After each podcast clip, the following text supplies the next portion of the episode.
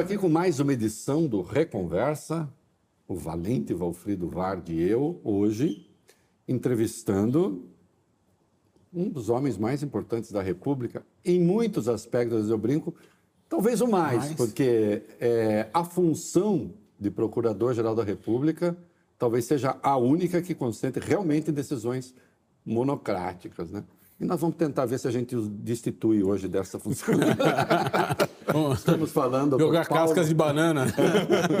Dr. Paulo Bonet, Procurador-Geral da República.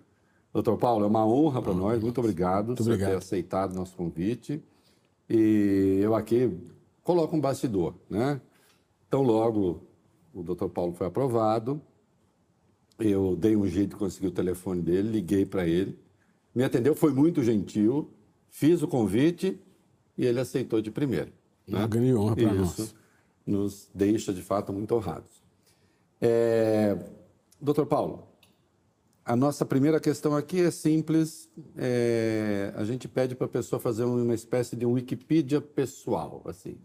Faça uma síntese da biografia de Paulo Gonet, segundo Paulo Gonet. É, bom, em primeiro lugar, muitíssimo obrigado pela honra de estar aqui com, com vocês para a gente conversar durante essa hora e meia.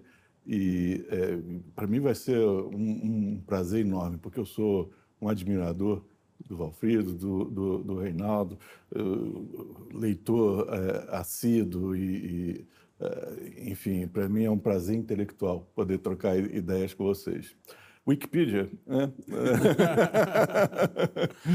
Bom, eu, eu, eu, nasci em 1961, né, no, no, Rio de Janeiro, mas passei a minha vida toda em Brasília, porque o, o meu pai tinha, era funcionário público, era carioca, a família toda é carioca, e ele foi para Brasília logo no início.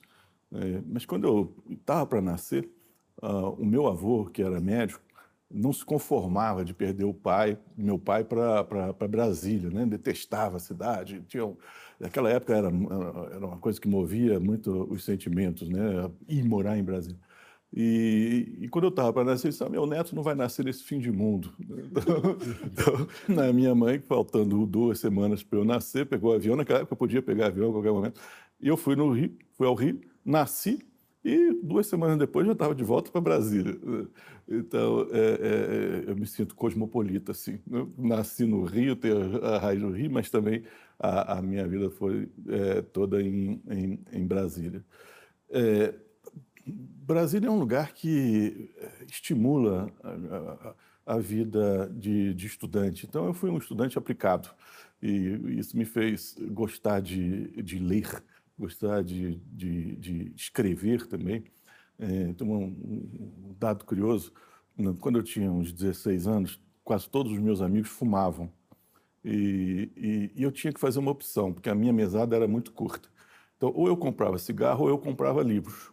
Né. Então, eu preferia ler do que a fumar, então eu, eu fiquei é, é, livre do vício do, do, cigarro, com os pulmões limpos. Posso dizer que a, literatura faz parte da minha saúde.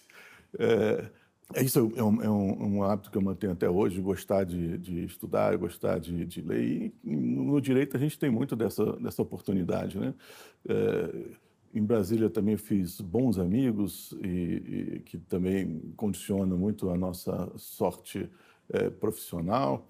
E em 80 eu fiz, me formei em, no final de 82 e no início de 1983 o, ministro Francisco Rezec foi indicado pela primeira vez para o Supremo. Pela primeira vez porque ele é um caso único, né? Que Acho voltou. que no mundo. Né? Duas vezes nomeado ministro do, do, do Supremo. Uhum. Então, eu fui da primeira vez e, e, não sei se conhecem pessoalmente o, o, o ministro Rezec. Sim. É, é, uma pessoa extraordinária. Né? Eu acho que das inteligências verbais mais fulgurantes que eu, que eu conheci. E durante quatro anos e meio trabalhei como assessor dele assim que me formei, porque ele me chamou para essa função. E eu digo a ele assim, com toda clareza, nenhum pós-doutorado valeria o, o, que foi esse período de convivência com ele. Em 87, em 86, 87, foi um concurso longo, eu prestei provas para a Procuradoria da, da República.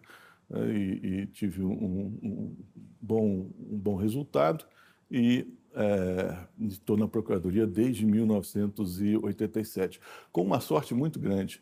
É, como eu tinha sido o primeiro colocado, o então Procurador-Geral da República, ministro, depois ministro Sepúlveda Pertence, me chamou para trabalhar com ele nos processos do plenário do Supremo.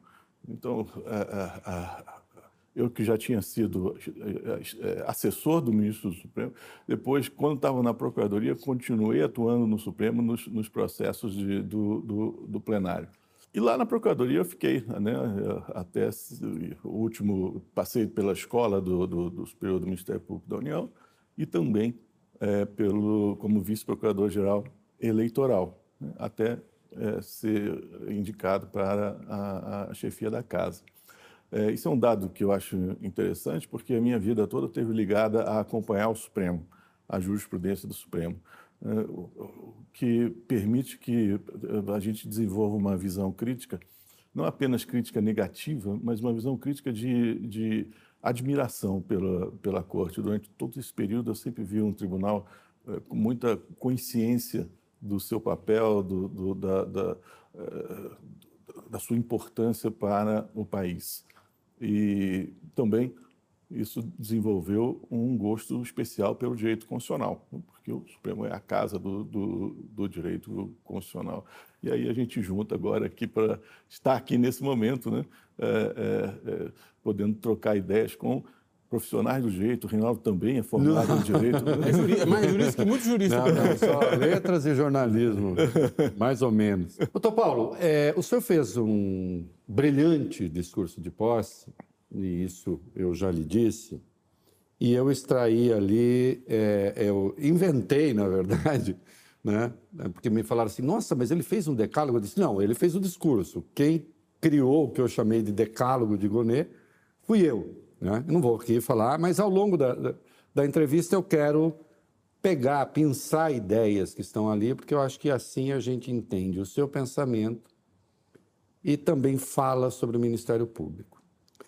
Eu vou pegar o primeiro item do seu discurso, do decálogo né, que eu criei.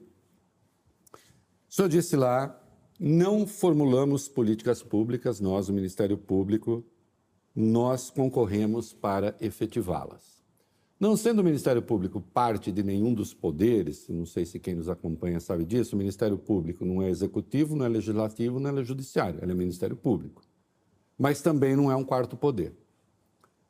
Então eu pergunto: o senhor acha que os seus colegas, no geral do Ministério Público, estão conformados com a ideia de que, aspas, não formulamos políticas públicas, mas concorremos para efetivá-las, ou às vezes eles acham que eles formulam políticas públicas? Ah, eu, eu, tenho a esperança de que eles passem a achar, se não achavam antes, né, passem a achar que realmente o nosso papel não é o de protagonista eh, político.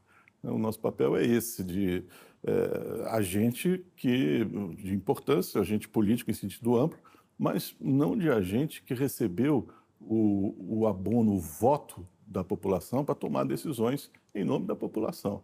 Né, o que a gente faz é procurar aplicar aquilo que o povo, que os cidadãos querem que, que seja efetivado, no momento em que os seus representantes, uma democracia é, representativa, decidem por um determinado, é, uma determinada linha de, de conduta. Né. Quem tem essa, essa atribuição é o próprio povo, definir os seus, os seus rumos. Como é que nós vamos é, implementar os valores que nós pusemos na Constituição? É isso que o, os representantes do, do povo fazem. Mas por quê? Porque isso, na verdade, seria uma decisão do povo. Uma democracia, imagina uma ágora imensa né, de 200 milhões de, de, pessoas, isso é inviável. Então, nós temos os, os, representantes que têm essa legitimidade de decidir em nome do povo e têm uma responsabilidade política eh, no sentido técnico, porque eh, se não, o povo não concordar com as decisões, se houver um divórcio aí de, de ação com vontade popular, o sujeito vai sair da, da política, né? não vai ser mais é, reeleito. Em alguns casos pode sofrer um impeachment, enfim. É, é, O fato é que quem toma essas decisões é o povo, é o, é o representante do povo que responde ao povo. Nós não. É, nós somos técnicos. O que, que nós vemos? Se aquela decisão do povo, na hora de instaurar uma política pública, se ela está de acordo com a Constituição. Esse é o primeiro passo que nós temos que, é, que dar. O que não é muito difícil, porque a Constituição é bastante ampla, propositadamente bastante ampla, para permitir que a cada instante se tomem as decisões que são necessárias para os desafios de cada instante. O, o que nós vemos é essa política corresponde ao desejo do, do Constituinte, está no campo de ação, da margem de liberdade que o Constituinte quis que o, legislador, que o, o executivo tivesse. Está. Então não cabe a gente dizer, olha, mas eu preferia uma outra. Eu acho que é, a escolha deveria ser, ser diferente. A gente não está no, no, no, no, regime de, de, de, sábios, né? nós, não temos, nós não somos os reis filósofos do, do, do, do país. É. O que a gente faz é aplicar o que o, o povo. Isso é uma, eu, eu, eu acho algo muito perigoso quando a pessoa se encanta tanto com a sua própria é, formação, com a sua é, inteligência, com o seu conhecimento do mundo, isso eu sei melhor do que o povo, que o povo deve querer. É, isso não funciona numa democracia, ainda mais se a pessoa faz isso com arrogância, com, com, com, com espírito de, de, de, imposição da, da, da, a todo custo da, sua vontade. Né? A gente já teve períodos na história de, de regimes desse tipo que não, não, não funcionaram. Ah, mas o que, que nós temos que fazer, então? É aplicar essa, essa política, atuar para que ela seja implementada né? ah, dentro das nossas, do, do conjunto das nossas competências. Agora, acontece também de a Constituição prever que se, sejam tomadas algumas medidas e elas não serem tomadas. Isso é uma novidade na Constituição de 88, uma novidade no, no, no direito constitucional dos últimos anos. Não, nós não somos, não inventamos isso, mas esse fato de a gente poder tornar jurídico um problema da inação dos poderes públicos é algo de, de, de extraordinário, mas também é algo extremamente perigoso. O que que tô, do que, que eu estou dizendo? Né? Da inconstitucionalidade por omissão. O, o, constituinte, às vezes, o povo, né, no, no, seu momento soberano, ele determina que certas, certos resultados sejam atingidos, que certas políticas sejam é, desenvolvidas, sejam criadas, e há uma inação. Uma inação que não corresponde a um período de elucubração, de discussão, simplesmente uma inércia censurável. Até alguns, algumas décadas, não se podia fazer nada. O legislador não quis legislar, paciência. Ele quis tornar a letra morta os direitos que estão na Constituição, paciência. Mas agora não, né? Nós temos essa, essa consciência constitucional da importância da Constituição tão acentuada que permite que um órgão técnico, um órgão que não, esteja, não tenha sido é, escolhido por, como representante do povo, possa apontar o dedo para aqueles que são representantes do povo, dizendo: olha, é, vocês estão agindo de modo errado. Rapidamente, se o senhor me permite, antes do passo para o Alfredo, é, para quem não acompanha o detalhe, existe uma coisa chamada Ação Declaratória de Inconstitucionalidade por Omissão, ADO, né? que tem na Constituição de 88. Isto é, a Constituição consagra um valor. O Congresso tem que votar para cumprir esse valor. E ele não vota e o Supremo pode dizer, a partir provocado pelo Ministério Público, não pode dizer, é preciso fazer. Enquanto você não faz, faço eu. É. E aí isso gera uma confusão danada. É, exato. É. Veja, doutor Paulo, é, as coisas, na, na, na, na do ponto de vista uh, modelar, são diferentes das coisas uh, como elas são no dia a dia. Nós sabemos que as constituições aparecem para tentar estabelecer uma relação ortogonal, horizontal entre direito e política. Essa é a ideia do constitucionalismo moderno. Todavia, a própria necessidade de atualizar o conteúdo da norma levou a uma talvez um, um ativismo benigno no começo dos anos, meados dos anos 90.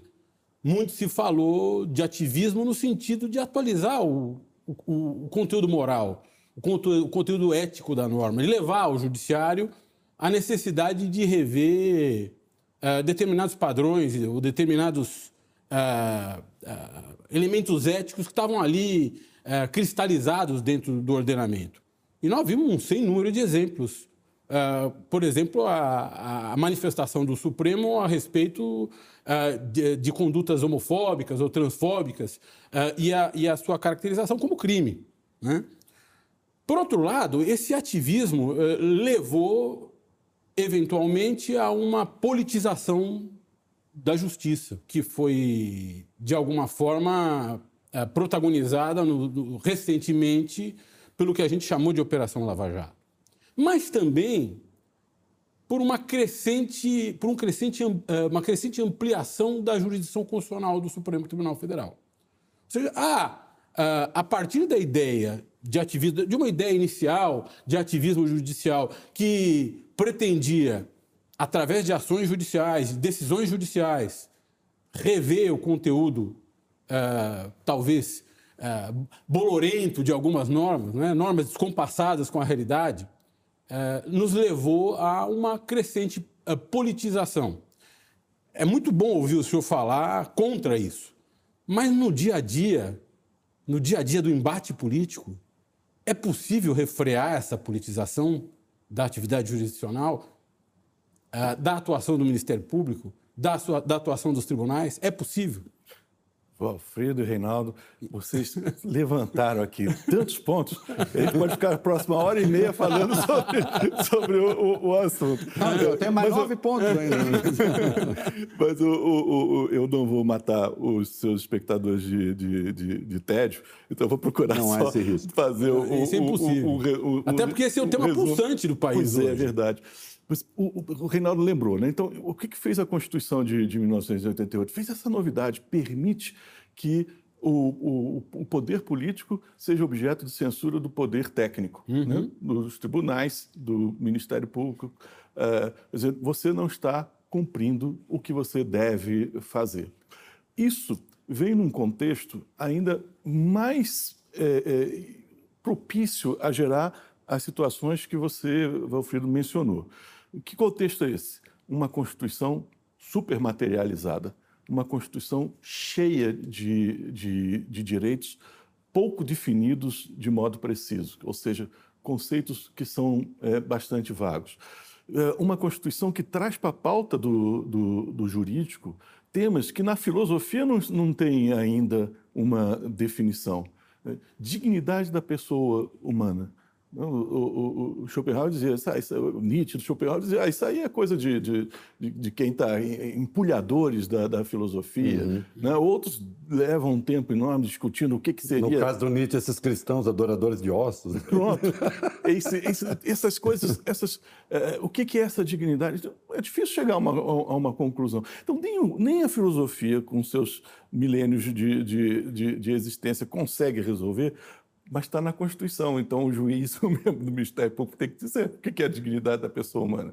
Né? É, é, conceitos como é, o, o, justo, né? o, conceitos como a, a devido processo legal, que é um conceito em si mesmo aberto a, a, a várias concepções, e que às vezes parecem contraditórias, a gente fala em devido processo legal material, quer dizer, então não é só seguir um processo, mas é também fazer com que esse processo busque alguma coisa de justo.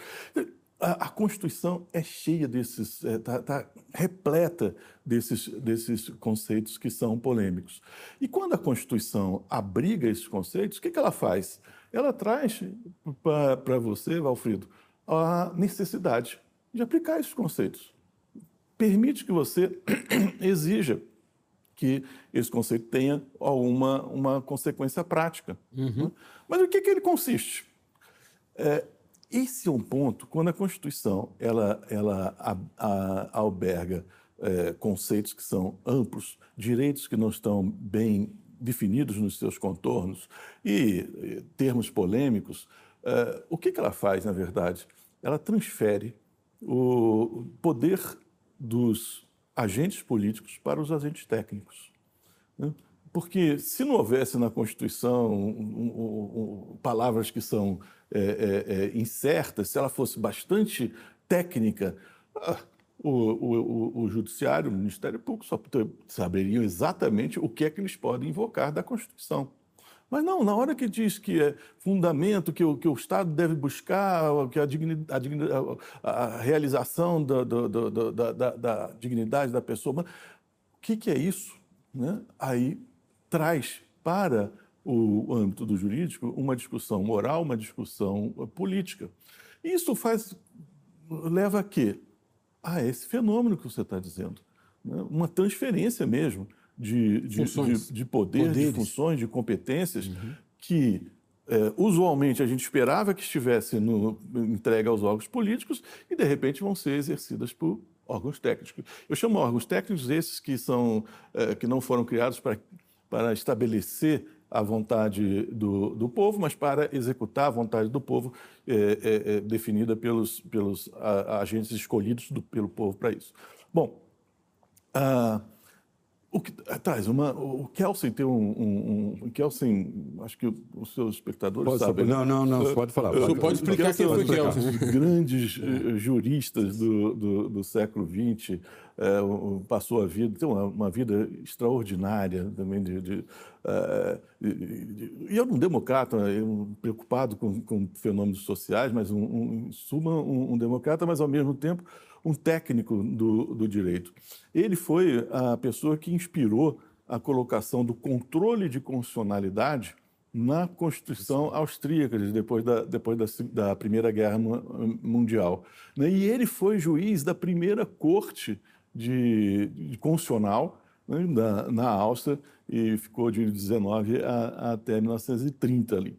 Muito bem, ele era um estudioso do fenômeno da jurisdição constitucional e ele dizia: o controle de constitucionalidade por um órgão jurisdicional ele funciona se as constituições não tiverem norma, é, é, termos que suscitem divergência. Se, forem, se os direitos que forem previstos na Constituição estiverem bem delimitados. Senão, o que acontece vai ser uma concorrência da jurisdição com o parlamento. Isso ele escreve no, nos anos 20 a experiência austríaca era única ali na, na Europa sobre teve uma experiência na Tchecoslováquia mas ali era, era, era única aquela experiência na, na, na ou seja você tem a literalidade do que se quer ou se aquilo está exposto na forma de um valor necessariamente vai re, vai, vai necessitar de um desse controle de constitucionalidade. É, porque se você coloca uma palavra que inspira uh, diversas acepções e o juiz tem que aplicar aquela norma que contém essa palavra, o que você está fazendo, na verdade? Dizendo, escolha entre as uhum. diversas acepções aquela que lhe parecer a melhor. Mas, normalmente, quem é que faz essas escolhas de valores políticos, de valores filosóficos? É o povo por meio de seus representantes, são os órgãos Isso. políticos. Na hora que a Constituição ela torna jurídico, faz ingressar na pauta jurídica essas palavras, ela está transferindo o poder que a gente esperava que fosse desenvolvido pelos órgãos políticos para o órgão técnico. Mas, doutor. E aí chega nisso do Valfrido, desculpa. Não, o senhor primeiro, por favor. Chega nesse ponto que, que você falou. Agora, a, a, a, a jurisdição não é tão técnica quanto a gente imaginava, é, como se falava no, no, no, início do século XX. Por quê? Isso. Porque o juiz é chamado a tomar decisões Isso. políticas para preencher o significado, para definir o significado daquelas palavras com expressões amplas, de, de, de, de compreensão ampla que está... Conceitos abertos. Exatamente. Então, ele transfere isso para o juiz. E como são palavras, como são normas que envolvem valores morais, valores políticos, você está fazendo com que o judiciário, o Ministério Público, tenha que é, optar por um significado dessas, dessas expressões que têm é, tão ampla é, é, leque de, de, de, de, possibilidades de visão, né? de, compreensão. Mas aí vem o resto da sua pergunta. Né? Se, Mas então é inevitável o ativismo? Uhum.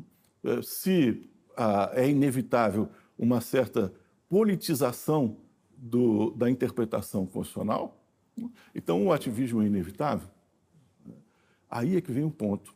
É, nós temos que lembrar sempre que quem toma as principais decisões sobre a vida pública é o político, né? não é o técnico. Inclusive, então, ele recorreu ao Supremo, né? É, não, é verdade, mas veja só, se você, se você tem essa, essa postura, assim, no, eu sei que essa palavra me permite dizer que o, a política pública pode ser vista por um outro ângulo e eu posso dizer que ela é inconstitucional porque eu posso dar um sentido diferente para essa expressão que não é o que o, o órgão político tomou. Por exemplo, um, um, o Congresso vota uma, uma, lei, sei lá, para proteger a infância, e o, o juiz diz assim: hum, o, eu acho que essa lei não é suficiente para garantir a dignidade humana das crianças. É, essa lei vai permitir, vai levar a essa ou aquela conclusão, ou a, aquela possibilidade que não é a ideal, não corresponde à minha visão da, das coisas. Ou declarar a inconstitucionalidade dessa, dessa lei e dizer que tem que seguir é o que eu entendo como a melhor forma de proteger uhum. a dignidade da, da pessoa humana. Ele está, na verdade, aplicando uhum. um preceito da Constituição. Uhum. Né? Mas parece para a gente que isso é razoável? Não. Né? Por quê? Porque a gente tem que ver, e aí é o ponto para o ativismo, que o primeiro intérprete da Constituição, o primeiro intérprete é o próprio povo, por meio dos seus representantes, é o legislador. Então, se um termo comporta múltiplos significados e uma lei aderiu a um desses significados, temos que respeitar o órgão técnico. Esse, eu acho que poderia ter um significado diferente, eu acho que poderia inspirar uma ação diferente. Mas eu não fui escolhido pelo povo para tomar essa decisão, o legislador foi. O que, que o técnico tem que dizer? Foi tomada uma decisão possível.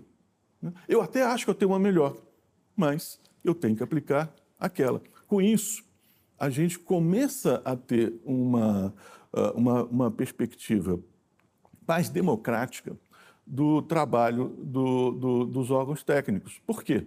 O órgão técnico ele vai é, perceber que existem várias formas de cumprir o ditame constitucional, de compreender a norma constitucional, é, de extrair significados dessas palavras que são é, é, é multivalentes e ele tem que ter essa autocontenção de dizer, mas o primeiro a escolher é o povo. O povo escolheu ali. Eu faria uma escolha diferente, mas essa escolha do povo está dentro do, do, do, do, uh, uh, do compasso possível de escolhas de significado? Está. Então eu tenho que ser deferente para com o, o, legislador. O ativismo começa. Até aqui nós temos o fenômeno da politização. Sim. Mas o ativismo negativo começa é quando o juiz diz assim: ah, não é que aquilo não seja, a decisão do, do legislador é, não seja possível. Mas a minha é melhor. Sim, mas, mas esse é o ponto. Nós não temos importantes forças contrárias a esse paradigma de judicatura ao qual o senhor se refere. Esse é um perigo. E, que é um, e, e, e, não digo forças contrárias quaisquer. O senhor se referiu, ao se referir ao Kelsen, o senhor está fazendo alusão a um projeto de racionalismo do kantismo que inspirou uhum. o, o, positivismo jurídico e que uh, uh, foi sucedido por tantos outros. Nós temos, por exemplo, mais modernamente, o pensamento do Dworkin, né? que é, por excelência, um justo filósofo, o Ronald Dworkin, me refiro ao justo filósofo anglo-saxônico, que é o justo filósofo de potências hegemônicas, e que vê na atividade do juiz e ele cria na sua obra o juiz mítico, Hércules, né? vê na atividade, na judicatura, a capacidade de revelar, ou o dever de revelar o conteúdo da ética. Quer dizer, é, é, é uma, é uma força que empurra uh, ah, para o ativismo, uma força de pensamento, de corrente de pensamento, que empurra em favor do ativismo. E quando você traz isso para um país como o Brasil, com tantas diferenças de formação e informação, tanta assimetria de formação e informação, com milhares de juízes, uhum. Brasil afora, milhares de promotores, uhum. milhares de advogados. Uhum. E, ao mesmo tempo, toda essa gente inserida no, no contexto de redes sociais, né? É, é, com informações rasas, com percepções rasas é, sobre as coisas, com um nível de leitura. Depois que inventaram Netflix, difícil aparecerem novos juristas, né? As pessoas, Netflix, Instagram, TikTok, TikTok as pessoas estão muito distraídas com outras coisas, né? É, é, é, a, minha, a, o meu ceticismo com relação a voltarmos a esse rigor técnico do racionalismo kantiano uh, que está no pensamento, penetra e que é a base do pensamento da teoria positiva do, do Kelsen. Dizer, nós não estamos de certa forma, uh, condenados a ter em cada juiz um legislador e vivermos uma balbúrdia institucional para sempre? É, eu tenho a esperança de que a gente não esteja. Mas eu acho que o primeiro passo, o primeiro passo é esse, é identificar o perigo. Uhum. Né? E identificar o perigo e, e, e, antever as consequências que, se, que, que adviriam daí. Imagina, acabava a democracia. Uhum. Né? Ainda mais, nós, se a gente falou do juiz Hércules, né? imagina aí, milhares de juiz Hércules, um batendo contra o outro. Quer dizer, não haveria segurança jurídica nenhuma, nenhuma né? não haveria nenhuma é, é, é, possibilidade de, de liberdade no, no, no, contexto desse. Né? Democracia acabaria. Nenhuma previsibilidade. Nenhuma previsibilidade, nem democracia, eh, nem justiça, é, é, nem, nem, segurança. Negócios, nada. É, seria seria o, o, o, o caos.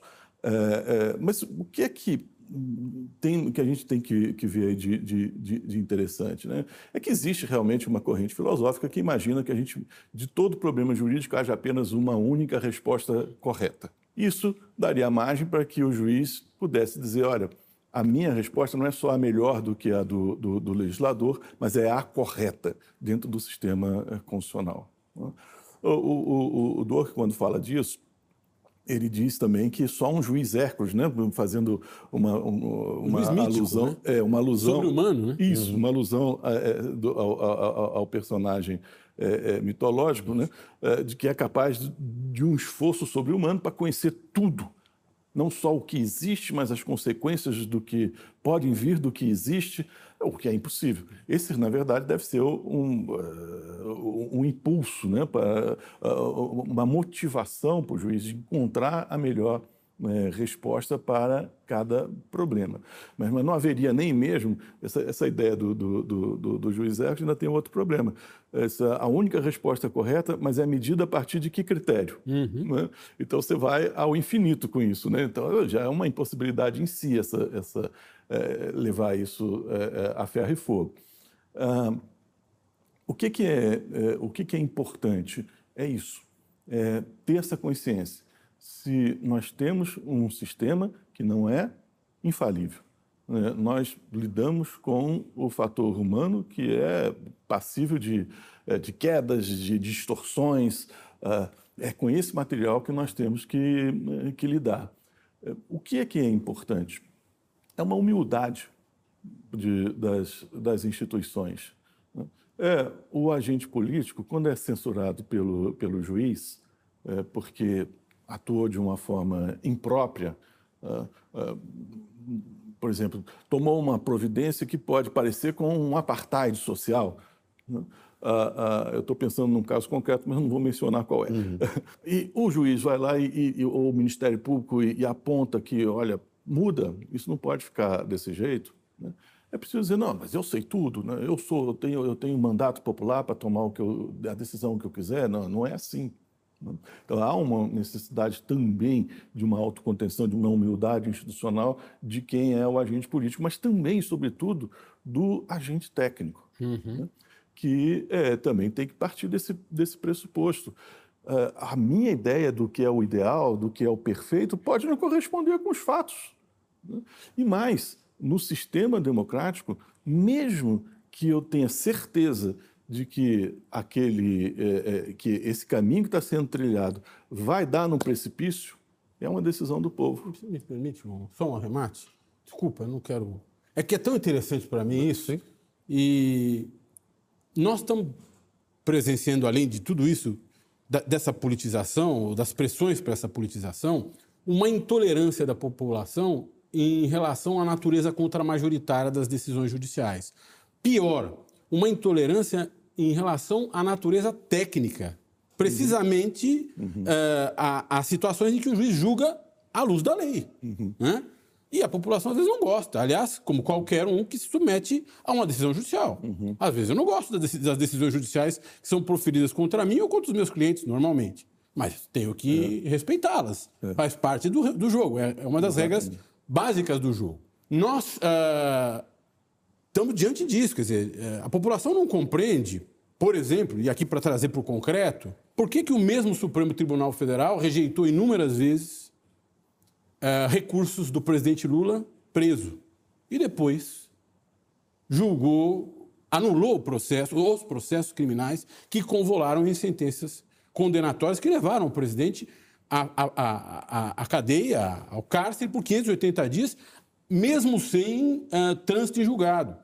Porque, num determinado momento, o Supremo entendia que se podia prender pessoas sem uh, uh, trânsito julgado, com, simplesmente com julgamento em segundo grau.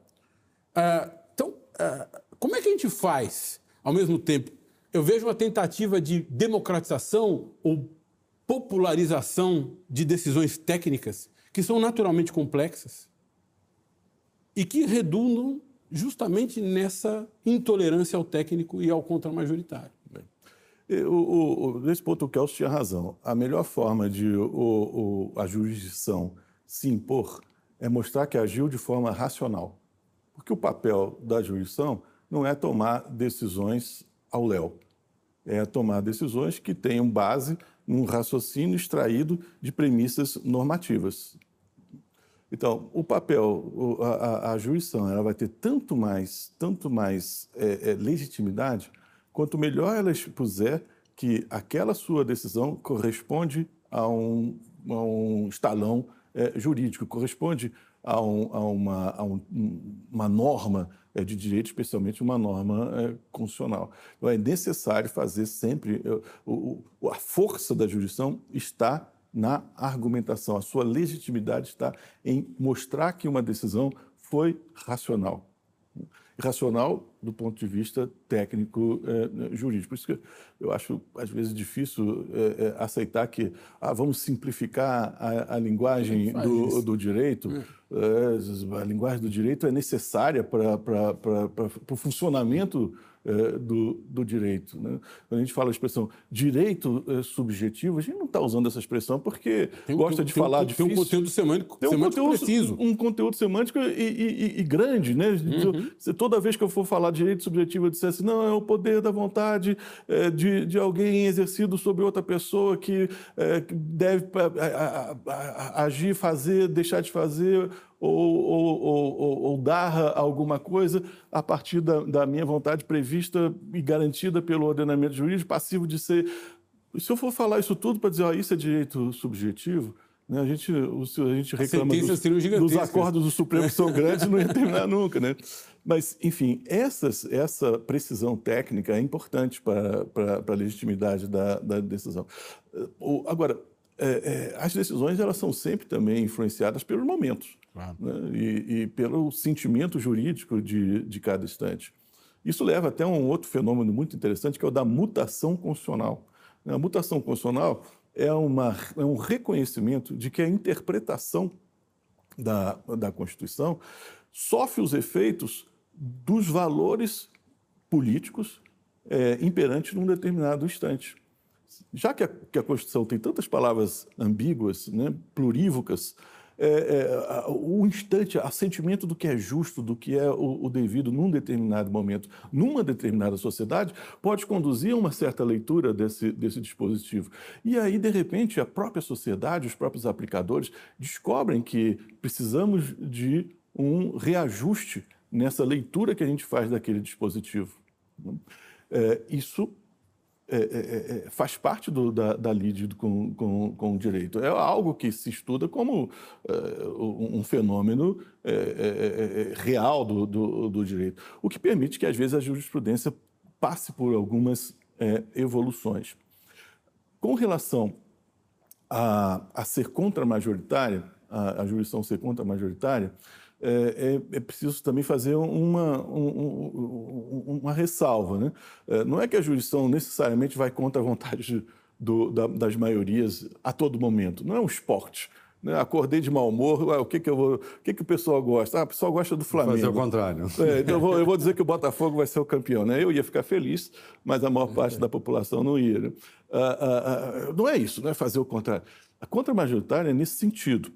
Mesmo que na efervescência política de um determinado instante o, haja uma disposição para que é, se tome uma determinada atitude que não é aquela que foi pensada pelo povo quando se organizou, portanto, quando elaborou a, Constituição, né?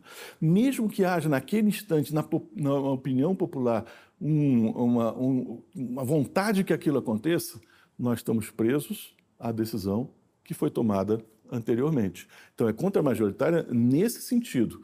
No, se por fatores circunstanciais, a opinião pública, a, opinião publicada, né, ela é, pretende alguma coisa que não está de acordo com, a, com as normas, com os valores que foram estabelecidos no passado, num nível de, de, de, de norma constitucional, a jurisdição constitucional tem que dizer: vocês estão errados, né? isso não pode acontecer. Vou dar um exemplo.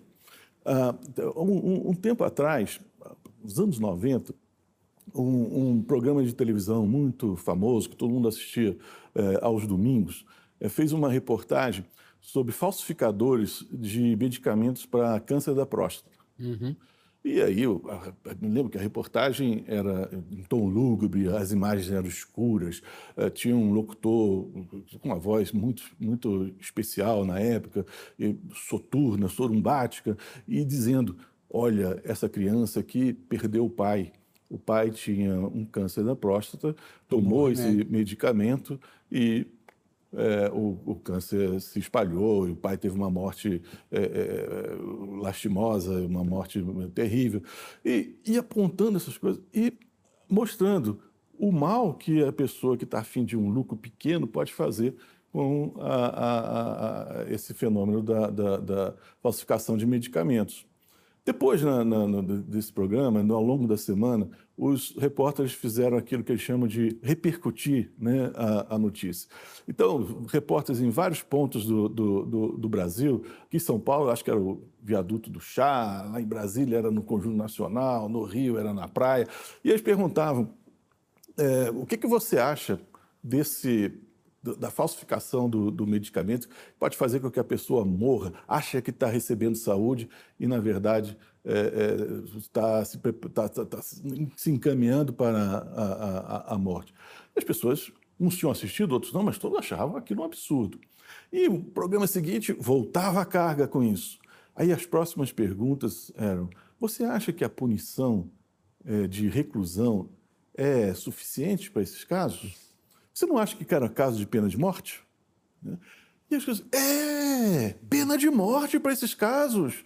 Tem que, não, e é imediata, e não tem esse negócio de tribunal, de ir até o Supremo. É que, descobriu, a polícia já mata. É, é, eu me lembro que um senador do, de, de, de, de, grande envergadura é, política e, e intelectual disse: vou apresentar uma proposta de emenda para instituir a pena de morte para esses casos. Mas tem um detalhe: a, a, proibição de pena de morte em tempos de paz é um direito fundamental então, e que é o que a gente chama de cláusula pétrea, é. né? Quer dizer, não pode, pode ser modificado por, pela vontade dos parlamentares. É, mas naquele instante, por causa desse clima de, de horror que esse fenômeno tinha, esse evento tinha provocado, as pessoas já diziam tem que ter pena de morte. Já estavam querendo é, se desviar daquele padrão de civilização que a gente queria estabeleceu, justamente para a gente atravessar esses momentos de efervescência é, política, é, de emocionalismo exagerado. Bom, o caso não foi adiante. A gente teve uma lei que tornou muito mais dura a, a, a punição para esses crimes, né? mas não, ninguém levou adiante a PEC da pena de morte. Sim. Mas, veja, se tivesse levado, a jurisdição constitucional ia ser provocada para dizer isso não pode acontecer. Mesmo que a população, naquele instante, por conta daquela situação é, é, transitória, emocionalmente transitória, tivesse querido a, a, a, a, pena de morte, cabe à jurisdição, aí sim, esse papel contramajoritário. Né? Dizer, essa maioria ocasional, é, efêmera, essa maioria circunstancial, não pode ser atendida. Nós temos que atender é aquela maioria que elaborou a Constituição com vistas a, a, a, a um futuro amplo. Um dos seus dos pontos daquilo que eu chamei o seu decálogo é, eu não está com essas palavras, mas eu sintetizo é não existe direito a golpe de Estado, não existe direito à tentativa de dar golpe de Estado. Existe sim uma manifestação, o Alfredo lembrou, muito forte contra o Supremo. Agora, o que é curioso é que antes mesmo que se tomasse a decisão mudando, por exemplo, é, é, anulando o processo do Lula, né, a primeira manifestação promovida pelo bolsonarismo contra o Supremo foi no dia 26 de maio de 2019. O inquérito 4781 é de março de 2019. Né? Não se tinha mudado ainda a decisão sobre o Lula, o Lula estava preso. Né? Aliás, porque foi condenado e preso, não concorreu com Bolsonaro. Né? Depois o juiz que condenou foi ser ministro. É, e já o filho dele, durante a campanha, tinha dito que bastava comer um jipe, um soldado, ou sei lá o quê, para lá fechar o Supremo. Dois soldados, um cabo e, e, um jipe. Ah, não plano jipe, a gente vai lá e fecha, se precisar. E ele perguntou, você acha que o Supremo vai ter a coragem de tomar a decisão contra o Bolsonaro? E até citou o nome do Gilmar em particular. Eles adoram o Gilmar Mendes, seu amigo Gilmar Mendes. É, querido amigo. Querido amigo Gilmar Mendes.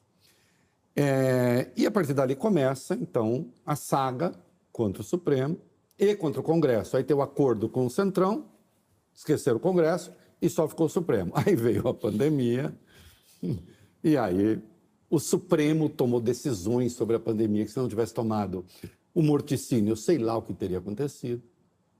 Né? E não está escrito que o Supremo tem que tomar decisão sobre vacina. Está escrito sim que algumas garantias estão na Constituição e o Supremo é, zela por último, né? por elas. Existe um. Nós conhecemos como as esquerdas, e eu fui muito crítico delas, e, e posso ser, Venezuela, como é que elas contestam, digamos, a ordem instituída. Mas existe no mundo um fenômeno que aí é a direita, ou seja, nada que contém a minha vontade é aceitável, inclusive o judiciário. Porque então ele, na verdade, eu lembro disso, lembra 2013, que começou com a esquerda, depois virou direita, uhum. e aí eu lembro de uma expressão que me irritava muito. Não me representa, não me representa. Sim, não te representa, mas representa alguém. Representa a ordem instituída. Não é? é? É fácil lidar. Não, não é fácil lidar. Eu quero saber, o Ministério Público, como é que, quando ele tem a obrigação, inclusive a titularidade da ação penal, de lidar com essas coisas, com esse ódio às instituições, porque, afinal de contas, é contra a minha vontade. Porque esse ódio ao Supremo é anterior até esse negócio do Lula. Com o Lula, claro, ele explodiu né, na extrema-direita. Mas ele vem de antes. E o Bolsonaro não tinha perdido nenhuma ainda no Supremo. Isso que eu acho espetacular. Ele não tinha perdido nenhuma. Tinha ganhado todas. Ganhado todas. Nem tinha tido questão. Né? como é que o senhor vê esse fenômeno do não me representa? Não é minha vontade? Pronto. É, eu acho que existe sempre esses extremismos né? de, de, de, de todos os, os lados da, da, da, política, o extremismo esquerda, o extremismo de direita. É, e eu acho que ele se, se a gente, eu acho, eu acho muito engraçado, né? E todo mundo que não pensa como a gente, ou é de extrema direita ou é de extrema esquerda, né? Uh, uh, mas eu, eu, acho que a gente pode definir o, o, o extrema-direita ou extrema-esquerda como aquele que não admite o diálogo. Uhum. Né? Aquele que está absolutamente seguro de que o seu ponto de vista é o que deve, que deve prevalecer. E aí ninguém vai representá-lo a não ser ele mesmo. Né? Uhum. Mas isso não vale numa democracia. Numa democracia nós conversamos. Numa democracia nós temos programa como este, este aqui de, de, eh, de vocês. É, nem todo mundo vai, vai concordar com o que nós estamos é, é, dizendo aqui, mas pelo menos a gente tem a, a esperança de que as pessoas pensem, né? ouçam o, o, o, outro lado. Né? o grande problema do, do, do, do que, que, eu vejo no, no, nos extremos, nesse diálogo, nessa, nessa, nessa panfletagem, nesse slogan, né, não me representa, é isso. É que os extremistas, eles não admitem o outro. Eles só pensam neles. Né? O outro pensa à esquerda, pensa à direita, pensa o centro, em maior ou menor medida. O outro é o, é o, é o, é o personagem da democracia em que eu levo a minha, o meu ponto de vista, eu levo as minhas perspectivas, as minhas mundividências, mas eu troco com o outro. Eu levo as minhas pré-compreensões da realidade, do que é justo, do que é, é belo, e vou verificar com o que os outros pensam sobre isso, para depois a gente construir alguma coisa de mais, de mais sólido. Né? A gente tem que ter essa abertura para o, o, o, o diálogo. Né? Uh, eu acho que você perguntou o que, que tem o Ministério Público uh, com isso. Quando o extremista não aceita o outro, ele só quer a si mesmo, mas está na dele, está né? Tá, tá em casa, está, tá, no máximo animando um, um jantar familiar de domingo, é, tudo bem. Ou destruindo. É, ou destruindo, né? É, é, é, brigando animando, inteira, né? animando no sentido de, de, de, de boxe, de nesse sentido, às vezes.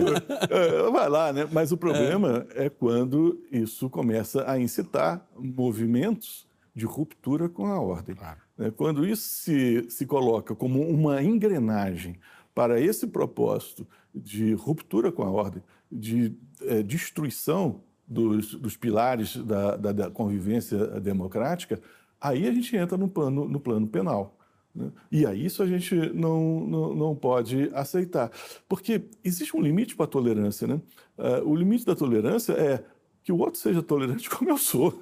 Né? O paradoxo da tolerância eu, que nós conhecemos. Exatamente. É, é, eu sou, você tolerante com quem quer me destruir, mas aí não é tolerância, é, é ruim. É, é, isso, Tolerante com a intolerância absoluta. E, essa, e esse limite da tolerância tem muito a ver com a história de cada país, com as circunstâncias de, de cada momento. Nos Estados Unidos pode ser que tenha uma tolerância uh, maior com a liberdade de expressão, né? mas num, num, país mais é, de democracia mais recente, os perigos podem se tornar mais evidentes né, levando a uma redução do grau de tolerância para certos movimentos.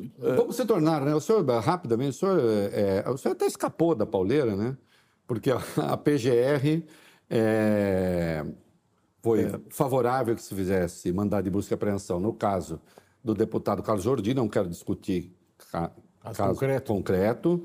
É, agora, no caso do deputado Ramagem, na investigação sobre a BIM.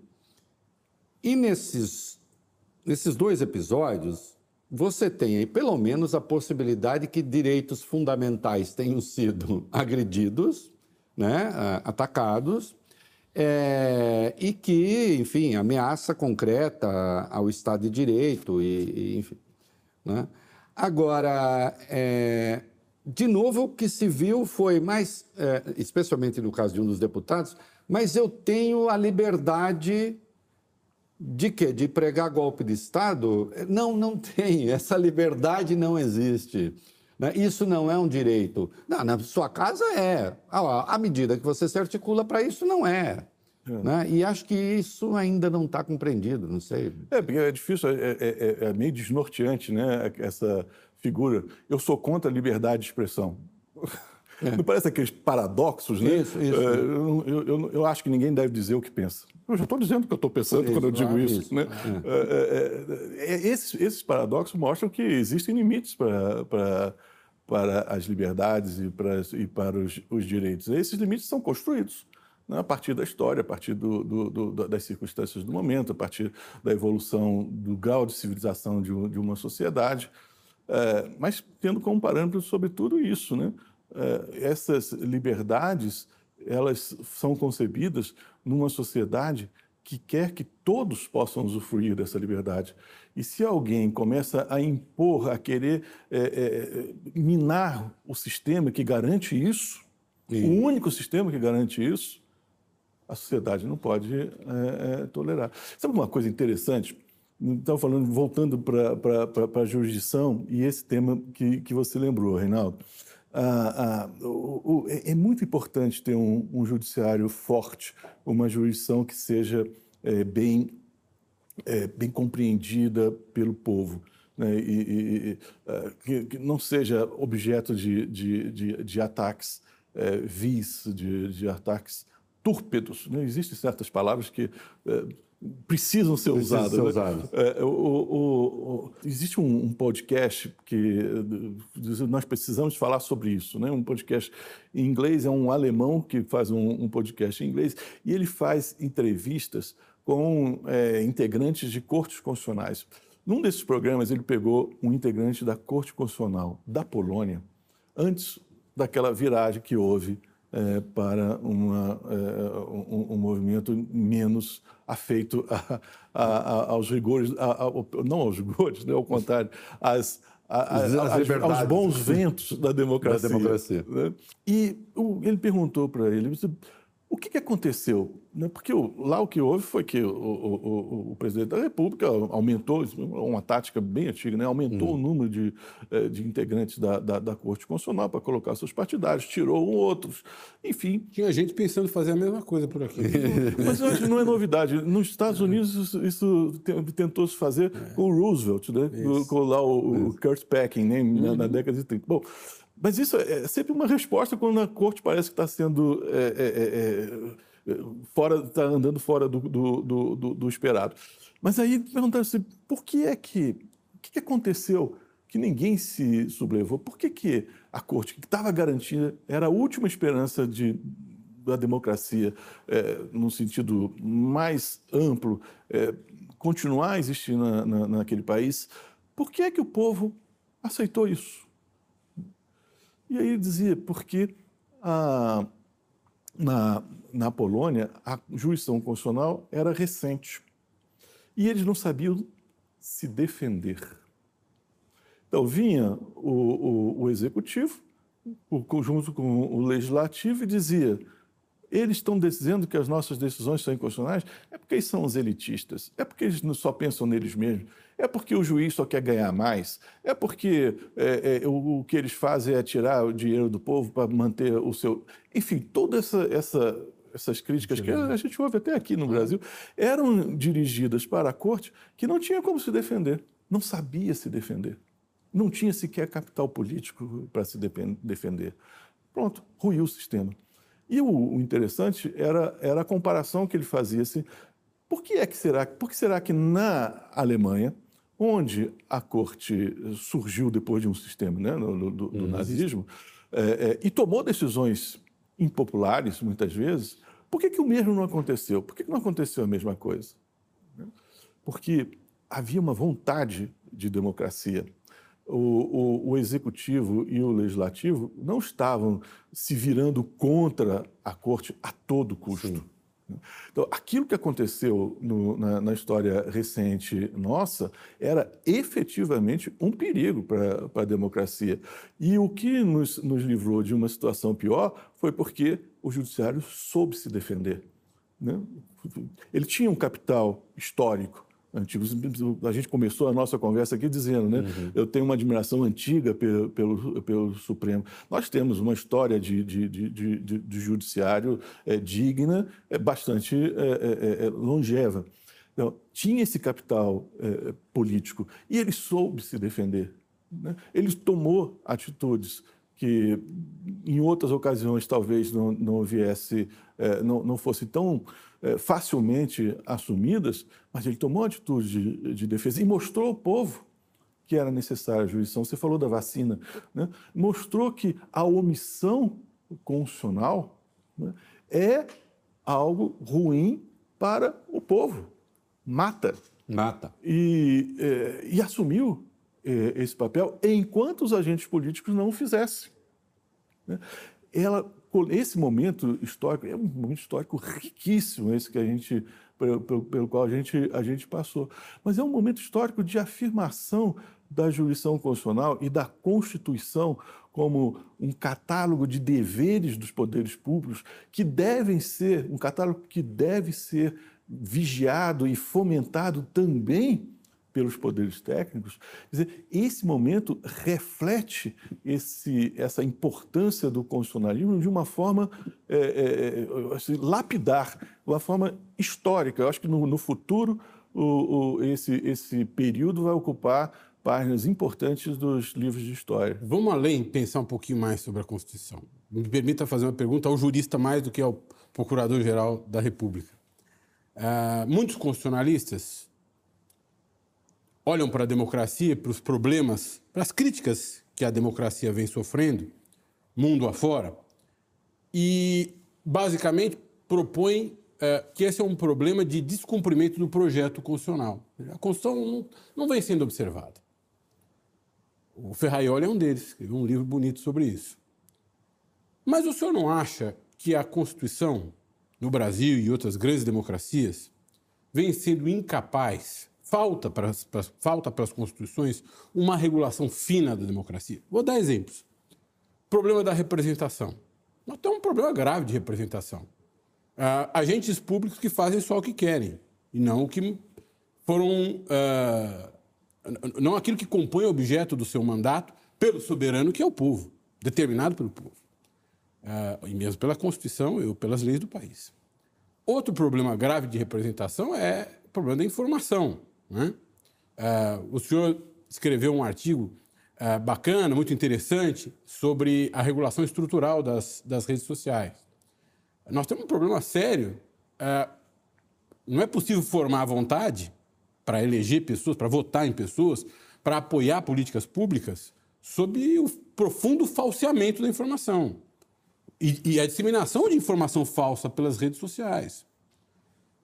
Senhor não acha que as constituições estão descompassadas da realidade e que elas regulam mal, ou seja, o jurídico, o estatuto jurídico do político, que é a Constituição, está é, de alguma forma defasada diante desse novo fenômeno político, desses novos fenômenos políticos? Não sei se eu não diria que a, que a Constituição esteja defasada. Eu acho que a Constituição tem os valores que são os mesmos, mas passam por desafios diferentes. Então, eu, o que eu acho é que é, sempre, como a, a, história não deixa, não, não, mata ninguém de tédio. Né?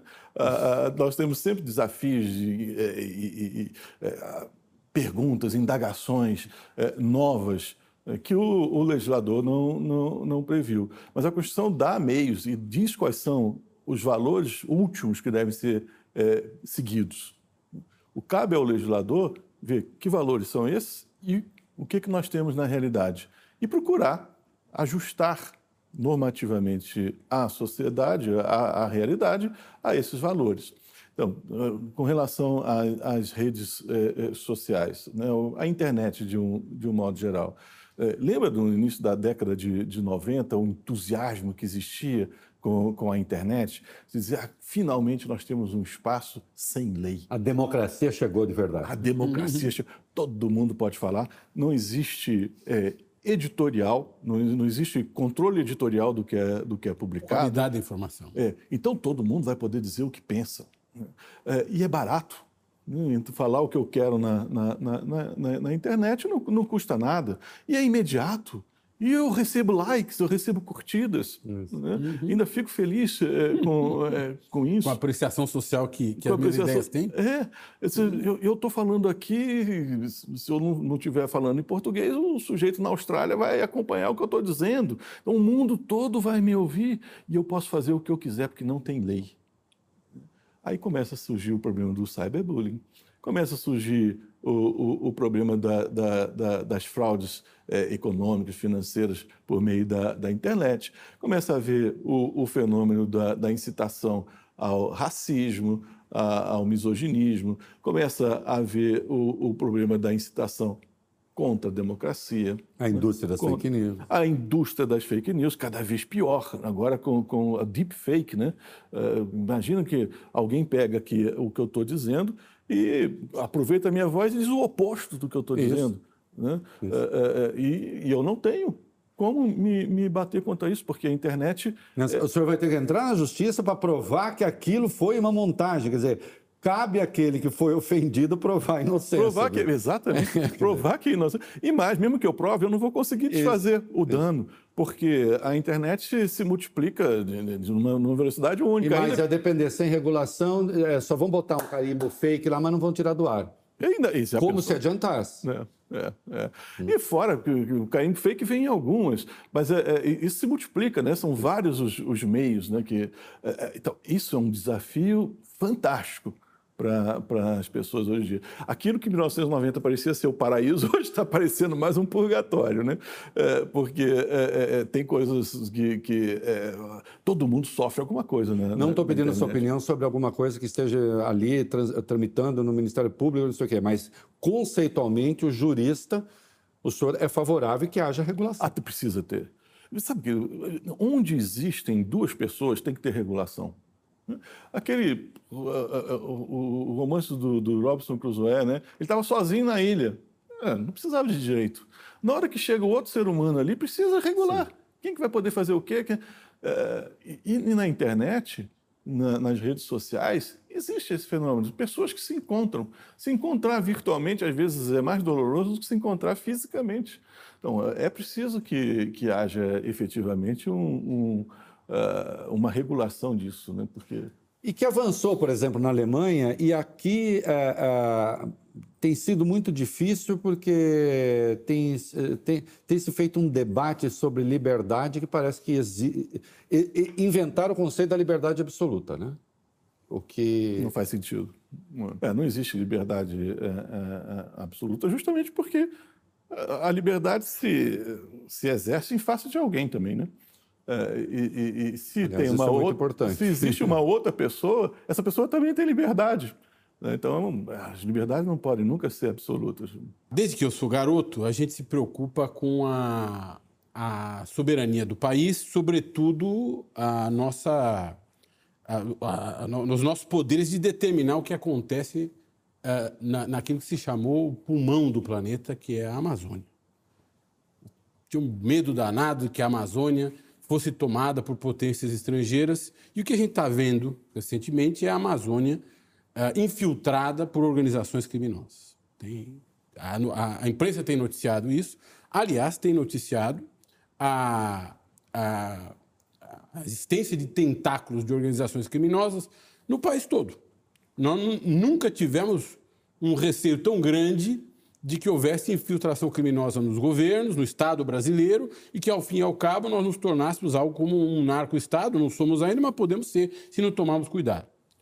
Qual é o papel da Procuradoria-Geral da República e do Ministério Público, de um modo geral, diante dessa escalada uh, tenebrosa que, que flagela a população, sobretudo a população pobre, de crime no Brasil e é, sobre o empoderamento, para usar uma palavra do momento, dessas organizações que estão cada vez mais organizadas e cada vez mais poderosas. Alfredo, não posso estar mais de acordo com você. Esse é uma, um, um, problema premente. As, as soluções têm que ser buscadas imediatamente. Eu vou ter em breve a primeira reunião do Conselho Nacional do Ministério Público, né, que é um órgão que o Procurador-Geral da, da República preside.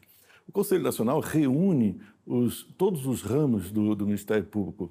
Então, tem lá é, representantes da sociedade, é, do, do, Congresso, é, do, Judiciário, tem os representantes dos ramos do Ministério Público Estadual, Ministério Público é, Federal, Ministério Público do Trabalho, Ministério Público é, Militar. Ali se torna um fórum de debate dessas instituições que não se confundam, que têm autonomia, que são distintas entre si com relação a alguns aspectos. É, o que eu vou é, propor é que nós façamos um esforço conjunto para é, atacar esse problema das organizações é, criminosas. Essas organizações criminosas é, destroem a vida. Eu, a, a, vida democrática que a gente estava vendo ali não depende só do, do apreço às políticas é, democráticas, mas também diz respeito a a gente poder inclusive sair às ruas, né? a gente ter tranquilidade, a gente poder eleger um modo como nós vamos ser felizes, como nós vamos é, viver, sem pressões é, é, e medos, né? É, isso, pressões do medo, pressões é, espúrias do, do, de, do, do, egoísmo da outra pessoa. Não é o, o limite que a liberdade impõe a outra liberdade. Aqui é um limite à liberdade imposto por alguém que só está pensando no lucro, só está pensando no pequeno poder. Isso é destruição do, do Estado a longo prazo. Né? É, é gerar uma anomia, porque, inclusive, os grupos, é, é, organizações criminosas brigam entre si. Sim. Então, é, é, é, o caos.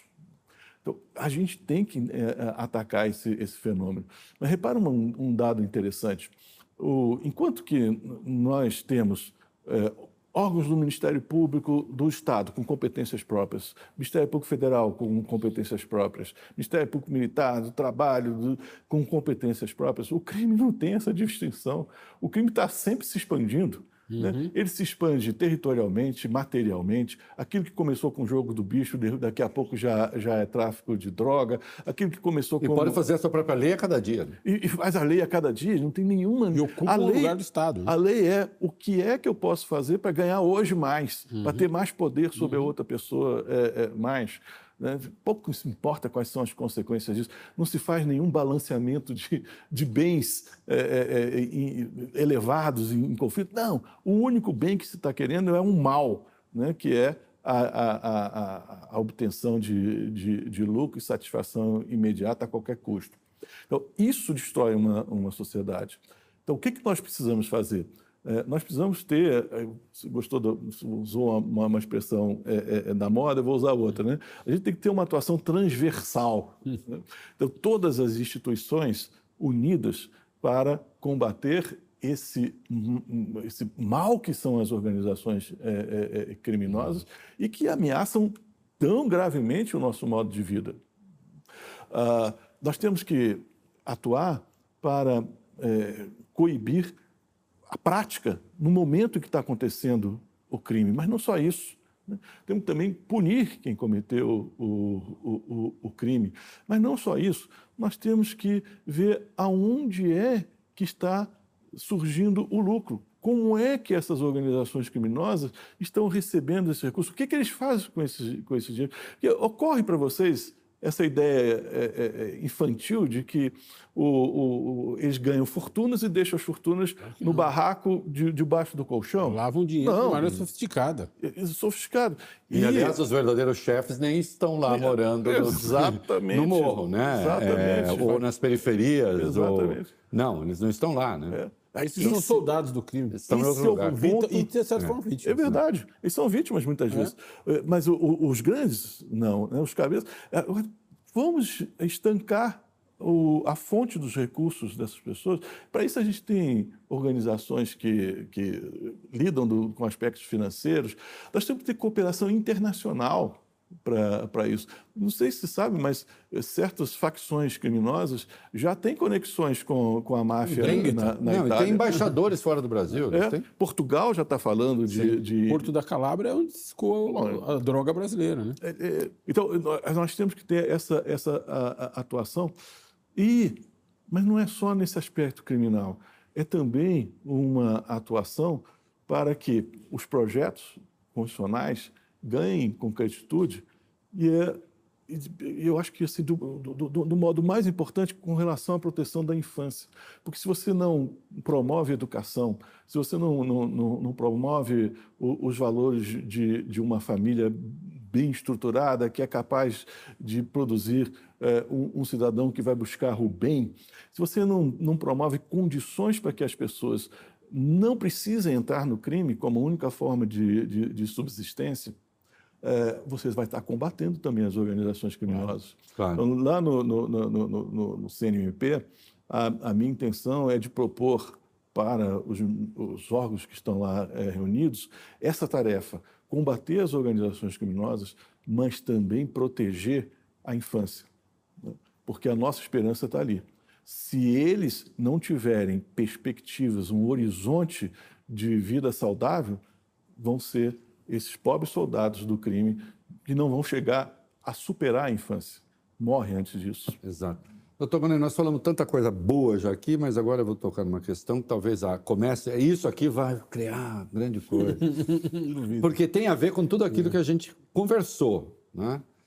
O Código Penal é, excepcionaliza a imputação de crime no caso do aborto se houver estupro ou risco de vida da mãe. Eu odeio a expressão risco de morte, porque eu acho que isso é uma besteira, é risco de vida, é, obviamente. Né? Que bom que você acha Começou essa mania, risco de morte. Não, não é. vida. É a vida que está em risco. É. E o Supremo, depois, uma votação ali, é, uma vez provocado, também no caso de fetos anencéfalos. Essa questão está no Supremo agora. Não é? é a minha Posso querer sua posição? A minha é conhecida. Eu defendo a lei como está e ponto final. E acho que não é o Supremo que tem que tomar essa decisão. Acho que tem que tomar essa decisão, aí sim, é o Congresso. Isso que eu acho, embora ele possa tomar decisão, mas não gosto, mas uma linha possível é, bom, a Constituição consagra direitos e é o direito da mulher que está sendo agredida à medida que você não tenha é, a legalização plena do aborto ou a discriminação plena do aborto. Como é que o senhor vê isso? O senhor coloque sua posição se quiser, mas é, eu, a minha primeira pergunta é de natureza técnica. Né? À frente do Ministério Público, é, o senhor entende isso cabe ao Congresso decidir e, e não vejo que deva ser mantido no Supremo. Não, e também, claro, obviamente, o senhor querendo falar sua posição, e eu sei que quando o senhor foi indicado, é, falou, ah, é, porque ele é contra a discriminação do aborto, e isso virou uma tentativa de desgastá-lo, digamos, junto ao público de esquerda, né? junto ao público de direita, porque eu sou amigo do Gilmar, se foi. Cada um tinha o, o, seu procurador na cabeça. Mas esta questão do aborto. A gente pode tratar desse tema de um, de um modo técnico. Não é preciso tratar é, de um modo filosófico, religioso, de um modo técnico. Né? É, do modo técnico, o que a gente pode é, dizer é que existe já, e aí seria um argumento na sua linha? Já existe uma, uma definição sobre alguns casos em que o Estado prefere não é, é, intervir uhum. para é, censurar da forma mais grave que, que existe, que é a incriminação da, da, da, da conduta. Uhum. É, não, não, seria um papel do não do, do, do, do, do Ministério Público, eu acho que nem mesmo do, do, é, é, do Supremo, é, se insurgir contra essa decisão que já está assentada. Quanto a aumentar as hipóteses de, de aborto é, possível, isso tudo uma visão estritamente técnica. Sim. Quanto a aumentar essas, é, essas hipóteses, é, nós sempre teremos uma tensão né, do direito à vida, partindo do pressuposto que é bastante aceito na, na, ciência, de que existe vida desde a concepção, e mesmo que não haja um, um, consenso sobre isso, nós temos que, pelo menos, admitir isso pelo princípio da precaução. Né? A gente usa o princípio da precaução para proteger é, é, é, espécimes é, animais, por que, que nós vamos, não vamos usar isso para proteger o, o ser humano? Né? Então, pelo menos pelo princípio da precaução, vamos partir do pressuposto de que existe vida desde a, de a concepção e essa vida tem que ser promovida, tem que ser é, é, é protegida, porque vai sair um ser humano do, da, dali, ou já existe um ser humano em processo de, de, de desenvolvimento. Então, existe um direito à vida é, protegido pela Constituição a ser é, é, tutelado. Por outro lado, existem também os interesses é, é, da mãe, o direito da mãe a, a, escolher o seu futuro, a poder traçar a sua vida profissional, o direito à integridade de saúde. O que vai acontecer é a necessidade de fazer um balanço entre esses direitos. E aí é que eu, eu entro para dizer que se eu tivesse que advogar a sua causa, eu teria esses, esses argumentos técnicos. Esse balanço de, de, de direitos é, tão caros para a convivência, é, se ele tem que ser feito por alguém, tem que ser feito pelo povo, né? por meio dos seus representantes. Voltamos ao assunto inicial aqui da, da nossa Sim. conversa. Quando nós temos, quando nós temos um, um assunto tão é, é, importante até para a própria sobrevivência da, da, da, da sociedade e para é, é o bem-estar da, da, população, é, esse tema tem que ser objeto de decisão do povo, por meio de seus representantes. O povo tomou essa decisão? Tomou. Tomou essa decisão quando situou o direito à vida como um, direito fundamental e quando incriminou o, o aborto, ressalvando certas hipóteses em que não haveria é, punição para essa, essa conduta. Cabe a um órgão técnico fazer, voltar a fazer essa, essa, esse balanço e dizer, não, mas tem outros casos. Até três meses pode fazer o, o aborto, é, ou até seis meses, até cinco meses, ou o aborto, se for feito de uma forma ou de outra, é possível. É, cabe a um órgão técnico tomar essa decisão? Será que quando a gente é, está diante de um problema como esse, nós não estamos levando a extremo o ativismo? Porque numa questão tão sensível, a gente está dizendo que quem deve decidir isso não é o povo, mas é o, o técnico, que talvez saiba mais do que o povo. Ah, ah, e mais, temos um, um, uma, outra, uma outra questão aqui que é, é, é, é bastante sensível. O, se decisões tão importantes como essa a gente sustenta que possam ser tomadas pelos técnicos, por que outras decisões também não vão ser tomadas pelos técnicos? E se qualquer decisão pode ser tomada pelos técnicos, por que, é que alguma decisão vai ser tomada pelo povo? Por que, que não deixamos tudo pelo técnico? Vamos ficar, vamos acabar com a democracia. A gente se preocupa tanto em preservar a democracia, mas não vê que ela muitas vezes ela é minada nesses aspectos sutis, nesses, nesses campos de argumentação que aparecem ser é, é, inofensivos para a democracia. Então, é, em resumo, na, se eu tivesse que decidir, que, que, tomar, que defender o seu ponto é, de vista, eu diria criação de outras hipóteses de aborto admissível, é, se isso é possível, deveria ser feito pelo povo, é, mas nunca por intermédio do Congresso. Por, por intermédio do Congresso, seus representantes, né? mas nunca por um órgão técnico quando o Congresso não cria outras hipóteses, ele está proibindo claro. essas outras hipóteses. Ele está querendo que essas outras hipóteses sejam. O, o, povo já decidiu. Já houve uma decisão. O povo já decidiu. É, é uma, é uma ideia Pelo falsa. por hora, né? É uma ideia falsa dizer assim, não, porque não pensou nesse caso aqui, que eu estou imaginando agora, é, eu vou corrigir ou eu vou ajudar o. Não. Não em matéria de direito público. Não. Aquela uhum. decisão foi tomada. É já foi tomada. Qualquer caso que não se inclua naquelas hipóteses excepcionais, claro. é, é, é, hipótese de crime. E é diferente, só para. Alguém poderia apontar uma contradição aqui, nossa, né, na ação é, de inconstitucionalidade por omissão, é porque ali se garantia um direito e não se tem a regulação desse direito. Aqui está regulado. Tá regulado. E a escolha foi essa. a escolha foi essa. Eu posso não Exatamente. gostar. Né? E, mas a escolha foi essa. E no caso do Supremo entrando lá no negócio de é, garantir distanciamento social, vacina, ali se estava o bem tutelado, a vida é o bem tutelado ali. Nesse é. caso do aborto também existe um bem tutelado, não dá para fazer de conta que não existe. Não, óbvio que existe. E são é. dois valores muito importantes, né?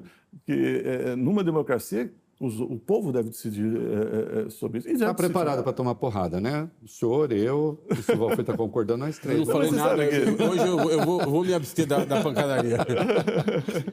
eu concordo com a posição técnica de, dos dois. Eu tenho muitas dúvidas a respeito de, do, do, aborto.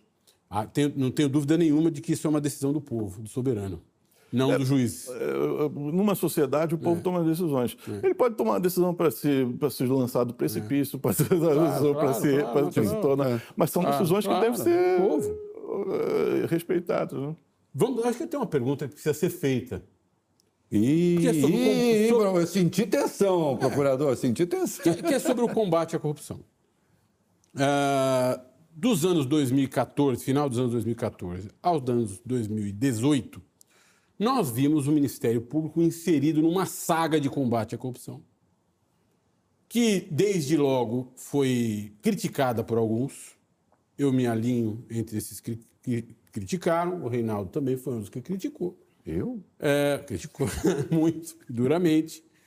É, e esse é, modo é, puramente punitivo de combater a corrupção, que se descortinou a partir de 2015, 2015 sobretudo, e foi caminhando até 2018, é, se mostrou é, equivocado e, e, e produtor de abusos.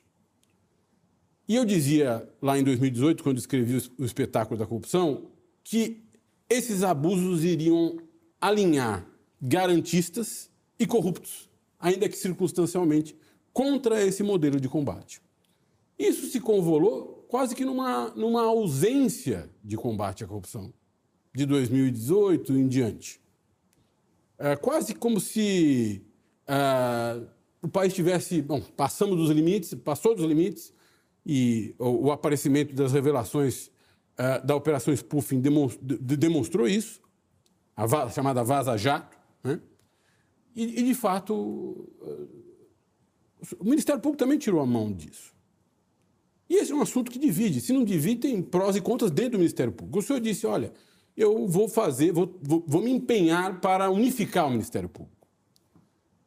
Qual será a postura da sua gestão diante do combate à corrupção? É, o, o, o combate à corrupção está no DNA do Ministério Público. Ele é, faz parte da, da existência do Ministério Público combater o crime. E o crime de corrupção é um dos piores crimes, né, porque pode não, não, não, não, ter como corpo de delito um ser humano exangue, é, mas ele mata. A corrupção é, destrói perspectivas de vida, destrói as próprias vidas. Né? A corrupção é, impede que o, o, país progrida, cria desigualdades. Tudo aquilo que a Constituição quer o, a, a, corrupção é, destrói, né? tende a, a aluir. Claro. O que, o, o, quando o Ministério Público tem a função de defender a, a Constituição, os princípios constitucionais, ele não pode deixar de ter como meta o combate à corrupção também. Mas o que, que acontece aqui no, no, no, no, Brasil é que nós temos esse fenômeno pendular. Né? Então, ora a gente acha que só existe um mal no país, é a corrupção, e vale tudo para combater. Outra hora a gente não, tem tantos outros, vamos esquecer isso. Né? né? A gente ficou deprimido com o que aconteceu no, no, no passado, é, não, vamos, não vamos mais tocar nesse assunto. Uhum. Né? Esse é um, um, um, outro extremo que também não, não, não é correto. Quer dizer, nós precisamos de um equilíbrio. E esse equilíbrio ele vai ser encontrado com a consciência de que essa é uma função do Ministério Público, o combate à, à corrupção, mas o combate à corrupção tem que ser feito dentro daquele diploma que nós temos que defender em primeiro lugar, a Constituição. Né? Só, só não perco o fio, eu peguei o celular aqui, não é porque eu sou mal criado e fico vendo fofoca enquanto o procurador está falando, é que eu estava procurando o decálogo dele aqui. e o oitavo, né? Diz lá, cuidado com as sereias que queriam seduzir e destruir Isso, o Ulisses. Do episódio né? do Ulisses. O cano da sereia lá, do, é. atar-se ao mastro, ele, botar a, a cera no, no ouvido dos, dos, marinheiros. Então, o senhor tratou disso. A Lava Jato caiu, ouviu o cano da sereia, como é que foi? Eu acho que em vários momentos da, da, da nossa história nós vamos encontrar é, instantes ou episódios em que se perdeu o equilíbrio. Ou para atuar com excesso, ou para atuar com achismo, é, com, com, inativismo. Né? Então, é, nenhum desses dois, desses dois é, extremos é bom. O que nós temos que ter é um equilíbrio, encontrar esse equilíbrio. E como se encontra esse equilíbrio?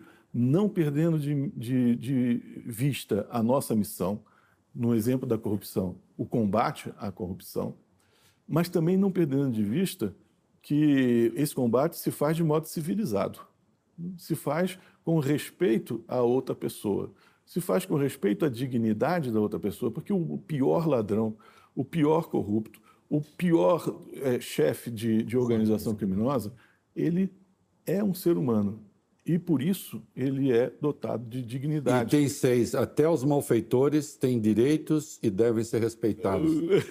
Eu achei genial esse, esse resumo que o Reinaldo fez. Ele, ele é fora de sério.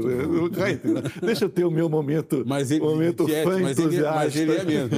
Enquanto o senhor falava uma da- do- das, suas, ah, das, da- da- das respostas que o senhor nos deu, o senhor dizia que era importante traduzir, tentar traduzir questões complexas para a população. A- As complexidades da técnica, e pouca gente tem feito isso tão bem quanto o Reinaldo Azevedo em relação às decisões do Supremo Tribunal Federal e as complexidades do direito. Não, é verdade.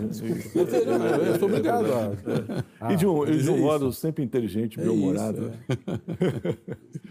Mas agora eu até esqueci do que, que a gente Não, o senhor está falando. que é, é entender que também as pessoas que cometem Isso, crimes têm de ser respeitadas. Tem que ser respeitados. outro, outro né? item Todas as pessoas têm que ter, todas as pessoas é, é, é íncito à natureza humana a dignidade.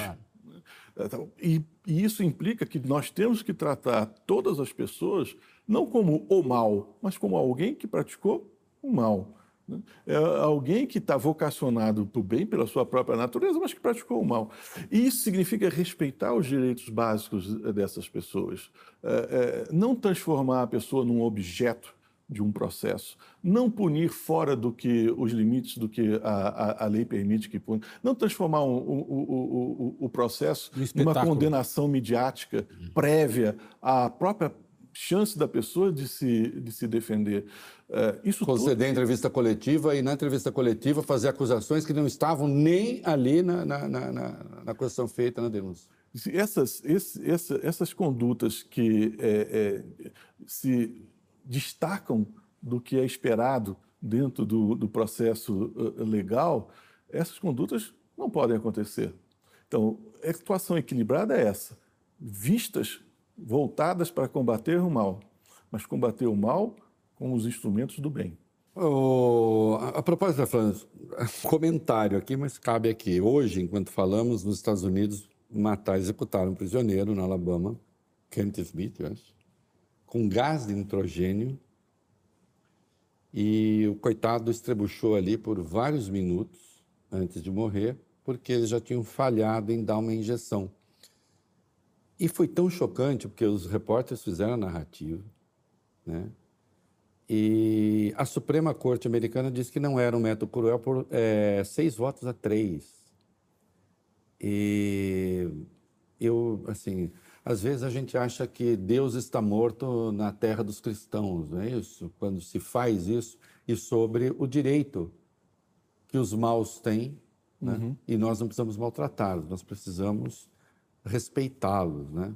E aí, podemos, o Valfredo quiser depois é, concluir, mas eu lembro o seu item 10. Precisamos ter audácia de ser bons e justos. né? Eu queria saber como é que isso aqui é, expressa suas convicções mais gerais. Né? É, o, o doutor Goné é católico, como eu. É, Isso não é um mal, viu, gente? Não é mal em si, não. Ao contrário. Quem é, de verdade. É, inclusive, a gente tem um certo compromisso com o mal menor também, quando é inevitável. Isso. Precisamos ter a ousadia de ser bons e justos. Né? É, o senhor acha que o senhor leva isso na sua vida? O senhor acha que o senhor consegue fazer isso no Ministério Público? O senhor entende que o Brasil caminha para esse, para esse princípio? Eu acho que se todos nós tivermos essa audácia, essa ousadia, eu acho que a gente tem motivo de, de, de esperança, motivo de, de otimismo. É o que eu pretendo fazer. É, Eu sei que, essa, essa audácia significa dizer, é, para ser bom e justo, muitas vezes nós vamos desagradar algumas pessoas, muitas vezes nós vamos atrair é, críticas é, que nós achamos que seriam é, injustas. É, às vezes podemos atrair tomates, ovos e, e pedras, mas é, a gente tem que ser fiel a uma consciência formada no, no, num contexto é, é, democrático, num contexto de respeito à, à, à vida humana, à convivência humana. E para ser bom e justo também, às vezes, não pode condescender com o mal, né? E às vezes os maus ficam bravos. Não, não há nada a concluir. Eu acho que essa última pergunta dar o tom desse mandato que o senhor inicia, principia. Há uma série de outras coisas que eu adoraria perguntar, mas nós já passamos de uma hora e meia. Eu gostaria de perguntar sobre política carcerária no país e outras coisas que me parecem muito importantes. Mas o senhor vai voltar, não vai? Pois é, eu gost- eu gostei tanto dessa Vai história. Eu- eu voltar, já- vamos fazer mais. Vamos eu, fazer mais. eu- eu- eu já tinha uma enorme admiração por vocês e agora com o prazer dessa conversa, a paciência de vocês de ouvir Mais do que recíproca. as minhas a- a- Maravilhosa, maravilhosa. Aí eu volto. Bom, tá bom. Então tá convidado. A gente dá a mão aqui, os três. Olha aqui, gostou? Dá like aí, se inscreva no canal, tá? Que baita entrevista, hein? Baita entrevista. É isso aí. Obrigado. Obrigado. Eu que agradeço. Obrigado.